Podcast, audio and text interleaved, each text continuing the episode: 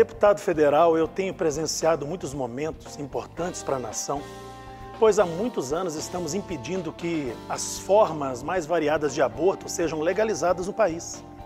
Também temos impedido que o incesto ou a pedofilia sejam legalizados na nossa nação. Isso pode parecer um assunto novo, mas é muito antigo. Lembra-se, você se lembra de que quando Moisés nasceu, houve uma grande matança de crianças? Satanás instigou o governante a matar crianças porque nasceu um escolhido de Deus. Você pode se lembrar comigo porque quando Jesus nasceu, houve novamente um rebuliço no mundo espiritual e Satanás provocou o governante romano para que ele ordenasse matança de crianças. Jesus fugiu para o Egito. Ou seja, Jesus Assim que nasce, ele vira um exilado político, perseguido por política, porque ele era um escolhido de Deus, teve que voltar depois.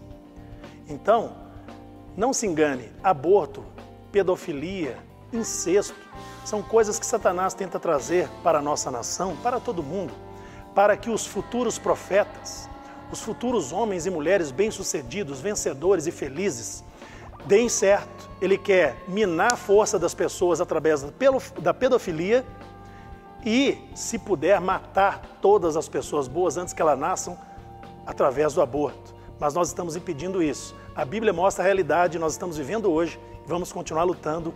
Não se esqueça, cidadania é seu dever e é também mandamento de Deus.